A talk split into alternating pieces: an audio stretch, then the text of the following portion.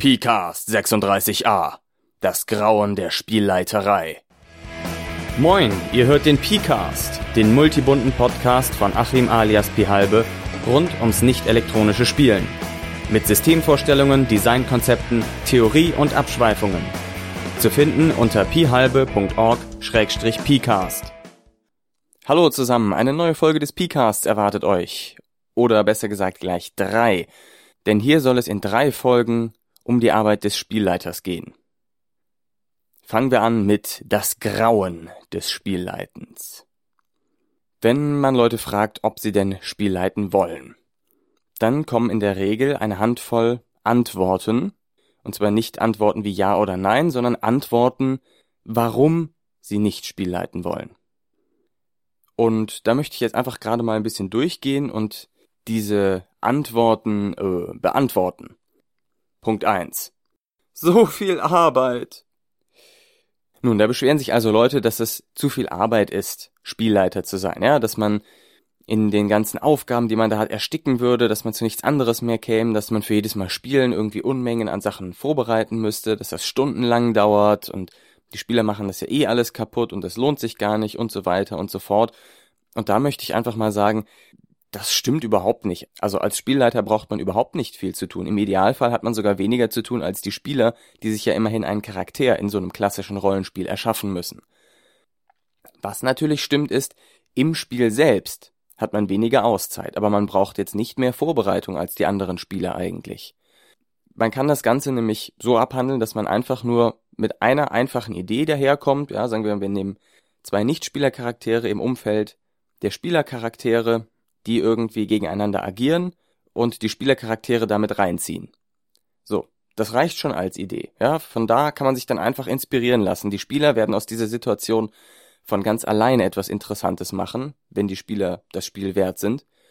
Und was man dann tun muss, ist nur noch auf das, was die Spieler einem bringen, reagieren.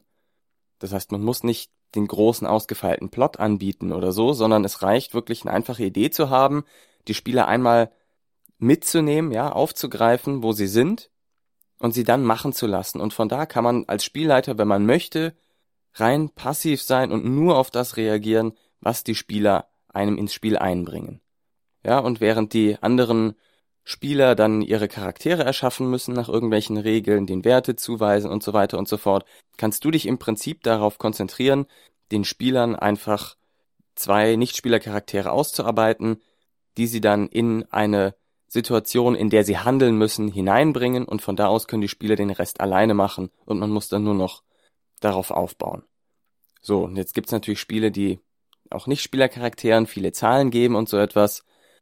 Da kann man eben auch einfach improvisieren. Es sei denn natürlich, man hat ein Spiel, wo es wichtig ist, dass die Werte angepasst sind, dass die stimmen, dass es eine faire Herausforderung ist, dass die Spieler wissen, woran sie sind und sich daran messen können, ob sie das geschafft haben oder nicht geschafft haben.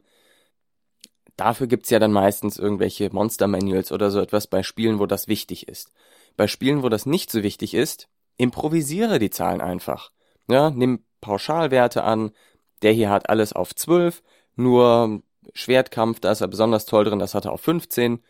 Oder nimm plausible Werte, ja. Wenn dich jemand fragt, okay, wogegen muss ich jetzt bei dem würfeln, dann überlegst du dir, ja, Magieresistenz, ja, der ist ganz gut gebildet und so ähm, hat er vielleicht drei. Und da kann man eben einfach ein bisschen improvisieren. Im Idealfall musst du als Spielleiter gar nicht würfeln. Das wird leider nicht von jedem System unterstützt, aber bei vielen Systemen kann man das trotzdem machen. Das ist natürlich das Beste, dann muss man sich nicht so sehr viel um Werte kümmern, dann muss man sich nicht noch um die Würfelei und das Auswerten kümmern, sondern kann sich rein auf die spielleiterische Arbeit des Reagierens auf das, was die Spieler tun und ihnen Feedback zurückgeben, konzentrieren. Und generell gilt wirklich beim Spielleiten, improvisiere, ja. Bau keine riesigen Gerüste auf, versuch nicht, das, die perfekte Erzählung zu machen. Wenn du das tun möchtest, schreib einen Roman. Aber für das Spiel ist es wirklich das Beste. Es ist sogar wirklich besser für die Spieler, wenn du improvisierst, wenn du nicht alles ausgearbeitet hast. Also so viel zum Thema, so viel Arbeit. Das ähm, finde ich, wird dem gar nicht gerecht. Ich persönlich habe mit meiner Spielleiterei sehr wenig Arbeit. Und meine Spieler sind trotzdem halbwegs zufrieden. Also. Nächster Punkt. Die hohen Anforderungen. Nun ja, also sagen wir es mal so, die Spieler stellen sich eigentlich genauso hohen Anforderungen. Ja, es sind an den Spielleiter kann man nicht höhere Anforderungen stellen als an die Spieler. Das sollte den Spielern auch klar sein, ja. Ein Spieler ist genauso in der Verantwortung, seinen Charakter darzustellen, Dinge von seinem Charakter einzubringen, sich Gedanken über seinen Charakter und um dessen Umgebung zu machen und Initiative in das Spiel zu bringen, wie der Spielleiter. Das muss Spielern wirklich klar sein und das sollte auch dir als Spielleiter klar sein. Und wenn da irgendjemand rummeckert und sagt, das wäre nicht so, schieb es einfach auf mich. Ja? Ich bin fest der Überzeugung, dass die Anforderungen an die Spieler genauso hoch sind wie die an den Spielleiter. Und da würde ich mich nicht auf eine andere Position einlassen und sagen, ja, okay, der Spielleiter hat die größte Verantwortung und die Spieler laufen nur mit. Nee, so nicht. Dann, was diese Anforderungen angeht, ne, diese ausgeklügelten Plots, die braucht man gar nicht, denn was für dich offensichtlich ist, ist für die anderen vielleicht total überraschend, denn sie haben ja nicht dein Vorwissen, sie sind nicht du. Das heißt, wenn du auf eine Situation irgendwie reagierst, wie es für dich offensichtlich ist, ja, was das allererste ist, was dir einfällt, dann kann das für die anderen total überraschend sein. Total unerwartet und beeindruckend. Und deshalb, das fällt letztlich wieder auf Improvisation zurück, sag beim Spielleiten einfach das erste, was dir einfällt. Mach irgendetwas, mach dir keine Gedanken darüber, dass es irgendwie groß und wichtig und toll sein muss. Nein, mach einfach das erste, was dir einfällt. Zack, zack, zack. Das hält das Spiel im Gange, das ist überraschend und es ist konsistent. Und das sind eigentlich genau die drei Dinge, die man sich wünscht. Und mach dir keine Sorgen, wenn du etwas einführst ins Spiel, was du erst nicht erklären kannst. Führ es einfach ein, wenn du es logisch und spannend und interessant findest. Und wenn alle darauf aufbauen, auf dem, was du da eingeführt hast, wird es am Ende alles wunderbar zusammenpassen. Ja, wenn man so spielt, als ob das wahr wäre, dann wird man den Grund finden, warum das wahr ist. Das wird nachher automatisch gerechtfertigt, da muss man sich keine großen Erklärungen zurechtbiegen.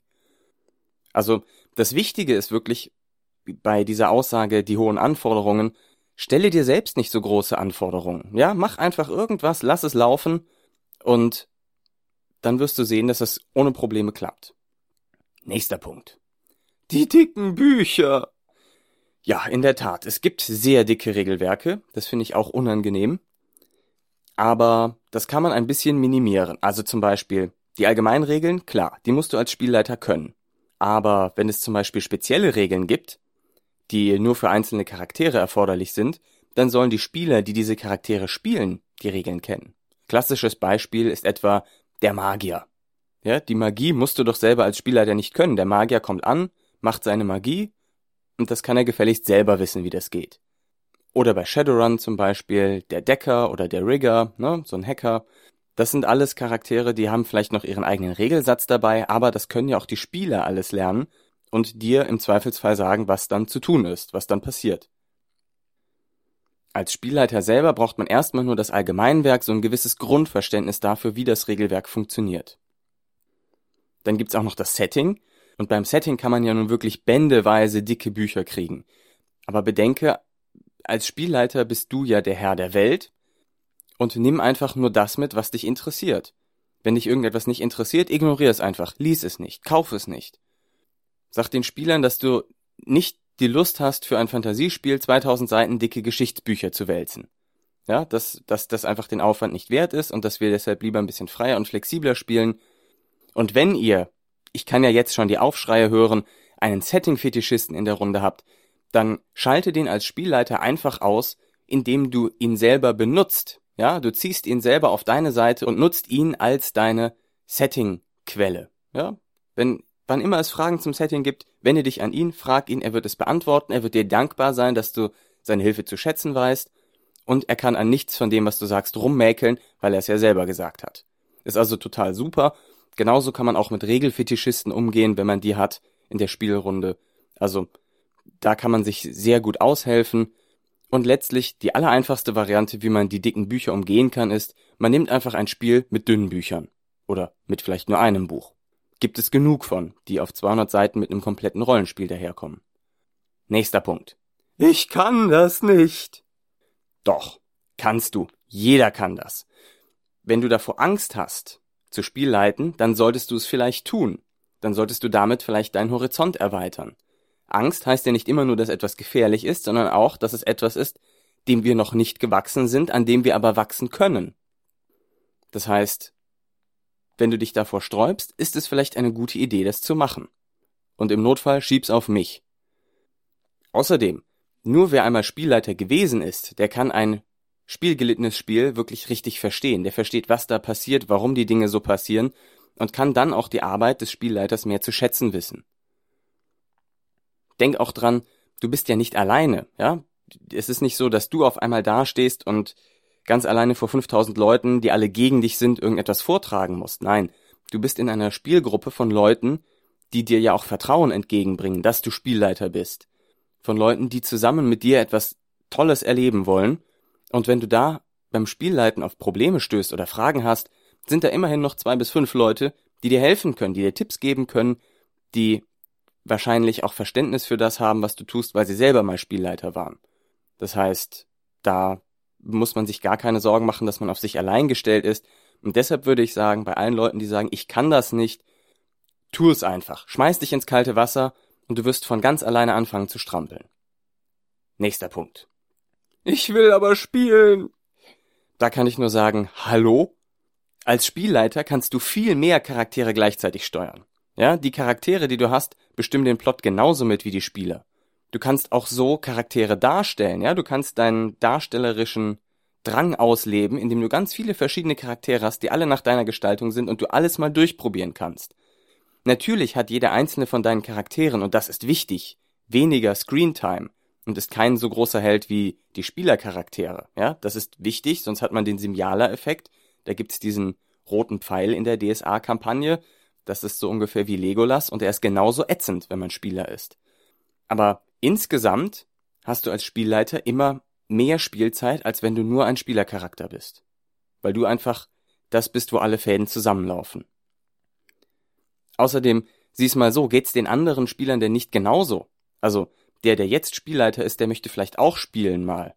Das heißt, wenn man sich dann abwechselt, dann kann jeder 80 Prozent der Zeit spielen und 20 Prozent der Zeit Spielleiter sein. Das ist doch super. Und wenn es nun wirklich so schlimm ist, dass alle spielen wollen und keiner den Spielleiter machen möchte, dann schafft euch doch ein spielleiterfreies System an. Davon gibt's genug. Spiele, wo wirklich jeder ein gleichberechtigter Spieler ist, jeder einen Charakter hat und es keinen Spielleiter gibt, der über den Dingen steht. Ist doch überhaupt gar kein Problem. Letzter Punkt. Die machen mich fertig! Dazu muss man auf jeden Fall sagen, wenn die Spieler wirklich böswillig sind und dich fertig machen, dann solltest du nicht mit ihnen spielen. Ansonsten ist es vollkommen in ihrem Interesse, ein gutes Spiel zu haben und es dir deshalb nicht schwer, sondern leicht zu machen, ja, dich nicht fertig zu machen, sondern dich zu unterstützen, dir Input zu geben, dir Anregungen zu geben, wie man das Spiel besser machen kann. Das heißt, sie wollen dich eigentlich von alleine unterstützen. Vielleicht wissen das nicht alle Spieler, und dann kann ich nur sagen, sag ihnen das. Sie sollten wissen, dass sie maßgeblich dafür verantwortlich sind, wie gut du das Spiel spielleitest, weil du ohne ihre Mithilfe das nicht tun kannst. Damit sind sie mitverantwortlich, das Spielleiten wird ihnen auch zu eigen gemacht damit ein bisschen, deshalb haben sie mehr Interesse, da konstruktiv dran mitzuwirken. Deshalb sag ihnen, dass sie durch ihren Input an dich, wie sie sich verhalten, mitverantwortlich dafür sind, wie das Spiel geleitet wird. Das sind also die fünf Punkte, die man, finde ich, alle bedenkenlos fortschmeißen kann. So viel Arbeit, die hohen Anforderungen, die dicken Bücher, ich kann das nicht, ich will spielen, die machen mich fertig. Und ich denke, das sind alles Ansichten, die zwar einerseits verständlich sind, aber wahrscheinlich auf Missverständnissen beruhen und die man ganz leicht aus der Welt schaffen kann. In diesem Sinne, vielen Dank fürs Zuhören. Schreibt mir, was ihr zu dem Thema denkt und wir hören uns in der nächsten Folge. Macht es gut. Vielen Dank fürs Zuhören. Wenn ihr Anregungen, Kritik oder eigene Erfahrungen oder Theorien anbringen wollt, dann schickt sie doch als Text oder Sprache an pcast.phalbe.org. Auf bald!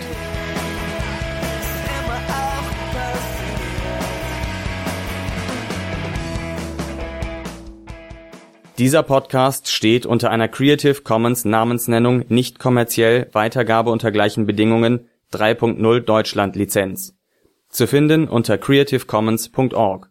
Die Musik ist dem Stück Freier Fall der deutschen Band Teilzeitdenker entnommen. Zu finden unter www.teilzeitdenker.de. Analogspieler.de Spiele auf die Ohren.